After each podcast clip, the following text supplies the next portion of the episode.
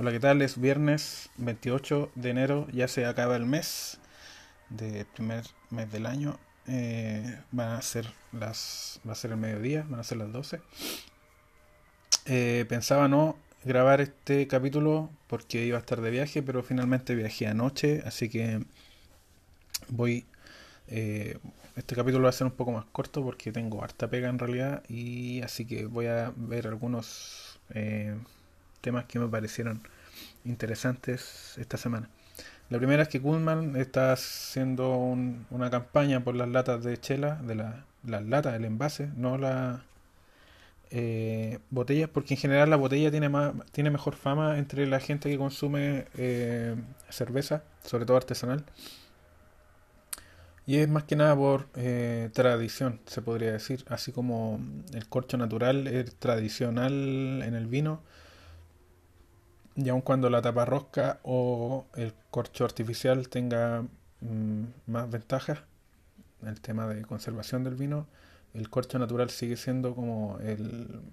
Eh, es como, no sé, es como el, el, símbolo de calidad de un vino, aun cuando eh, técnicamente no lo sea. Mm, no me quiero meter mucho en el tema del corcho porque no es tema de, de este podcast, pero el corcho natural eh, tiene que estar húmedo o se parte y entra oxígeno y caga el vino. Básicamente eso, y cosa que no pasa con el corcho artificial ni con la tapa rosca. Mm, además de ser más cómoda la tapa rosca para abrirla, pero siempre está asociada con vinos de mala calidad, por lo mismo puede ser. Eh, si es que salieran vinos de 10 lucas taparrosca creo que la gente no lo compraría o si existe quizás no, no se vendan bien porque no sé hay algún tipo de fetiche o capricho porque sea tiene que ser corcho y corcho natural. Bueno con las botellas pasa las botellas de cerveza pasa algo similar.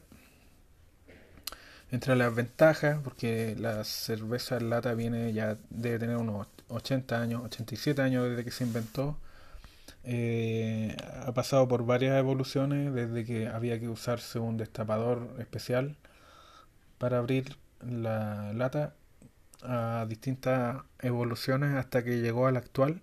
Eh, básicamente es un, una lámina de aluminio presionada, eh, moldeada a presión y con una tapa sellada con una doble rosca que permite un sellado que no se consigue con una tapa corona en una botella. No solo eso, otra de las ventajas es, bueno, es más liviana, se, no se rompe, no, no se quiebra y eh, es más fácil de reciclar por lo mismo, porque ocupa menos espacio. Una vez que se, se, se acaba, la puede aplastar. no permite la entrada de, de luz, cosa que, eh, según algunos, para mí no tanto, eh, afecta el sabor de la cerveza. Yo probé, allá en México probé la Corona que viene en botella totalmente transparente versus una lata y en realidad mi paladar no da para tanto para encontrar diferencia.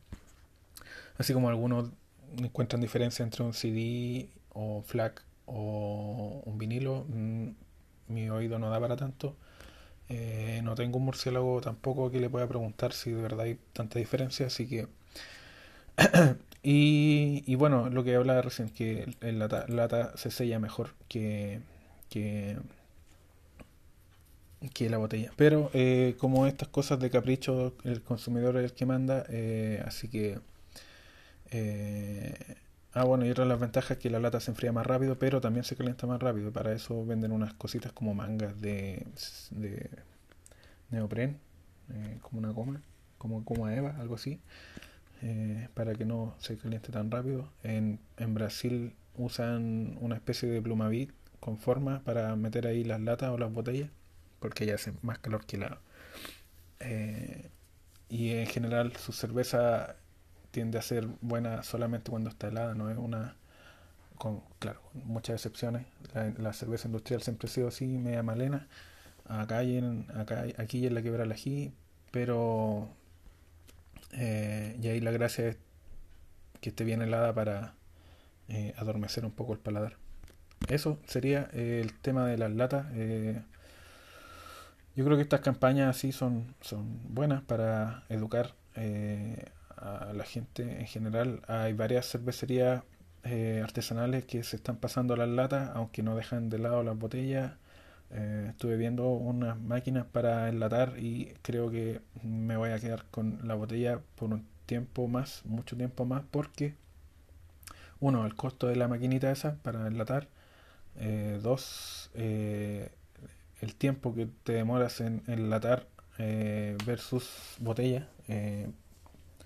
las latas son de un medio litro, creo que hay unas de un poco más o de un litro, no sé si se pueden comprar así, tal, así en blanco.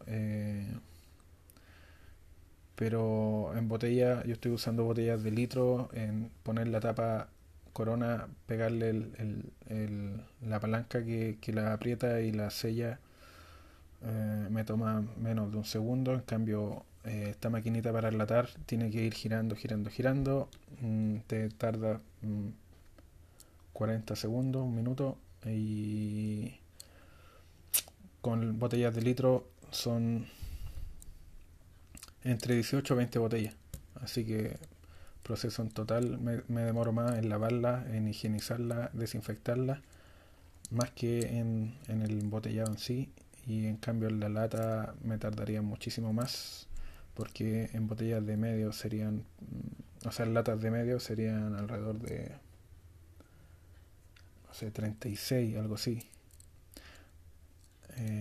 36 eh, latas si es que son de medio o más si son si son de 350 y en cuanto gira la cosita la maquinita no, no creo que por tema de tiempo por comodidad y porque ya embotellar es una lata mm, creo que es la parte fome de, hacer cerveza creo que enlatar sería peor.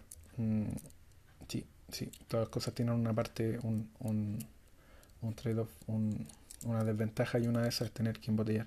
Hay gente que se va directo al embarrilar Ahí también necesita otro, otra forma de, eh, de equipo, equipamiento. Pero ahí tienes la ventaja de que, bueno, embarrilas toda tu cerveza en un solo barril, eh, queda sellado. Después tienes que usar una máquina que enfríe y que le meta el CO2. Yo le pongo el gas de forma natural, así que creo que eso va a seguir siendo así por un tiempo mientras no tenga espacio para meter más cosas. Mi departamento es parece una bodega de cachureo. Así que creo que seguiré con la botella por un tiempo más. Y nos pasamos a mañana. Hay un. Hoy y mañana hay una feria cervecera en la terraza del el mall que está en el centro, el, el mall Vivo Imperio. Este está en Huérfano 830. Hay una entrada por Agustinas también. Bueno, toda esa cuadra tiene entrada, por creo que por los cuatro lados tiene entrada, así que eh, hoy y mañana eh, 28 y mañana 29 de enero, desde la 1 pm hasta las 8 pm, eh, hay, según este artículo de la tercera, hay decenas de marcas de cerveza chilena en formato shop. Eh, menciona aquí Muster y San Simón. Creo haber probado una San Simón eh, con Kiviek, no sé cómo se pronuncia esa levadura eh, ellos la trajeron o la usaron acá en Chile antes de cualquier otra marca, según yo creo. Eh, antes de que se masificara, de hecho ellos me enviaron el link para un laboratorio que traía esa, esa levadura, pero ahora ya es fácil, se puede encontrar fácilmente en todas las tiendas de, de insumos. La otra Muster, creo haberla visto en el Rubik, pero no me acuerdo haber probado alguna. Eh, hay otra de una que se llama Mogua. Esta cervecería artesanal no la cacho. Podría ir a darme una vuelta mañana a, conocerla. Em, y mira, hablando de esto de lata, eh, si te gusta alguna en particular, eh, te puedes pedir que te la enlaten y te la llevas para la casa. Así que buena alternativa para hoy y mañana. Eh, así que ya saben, en Expo Craft Beer en, la terraza del Mall Vivo Imperio, arribita.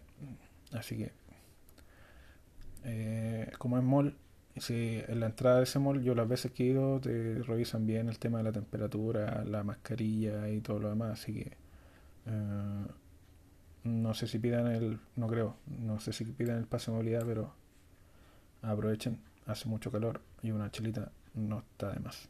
Bueno, es un capítulo corto, tampoco pensaba que lo iba a hacer, pero al final lo hice. Así que nos vemos en el próximo capítulo. Chao.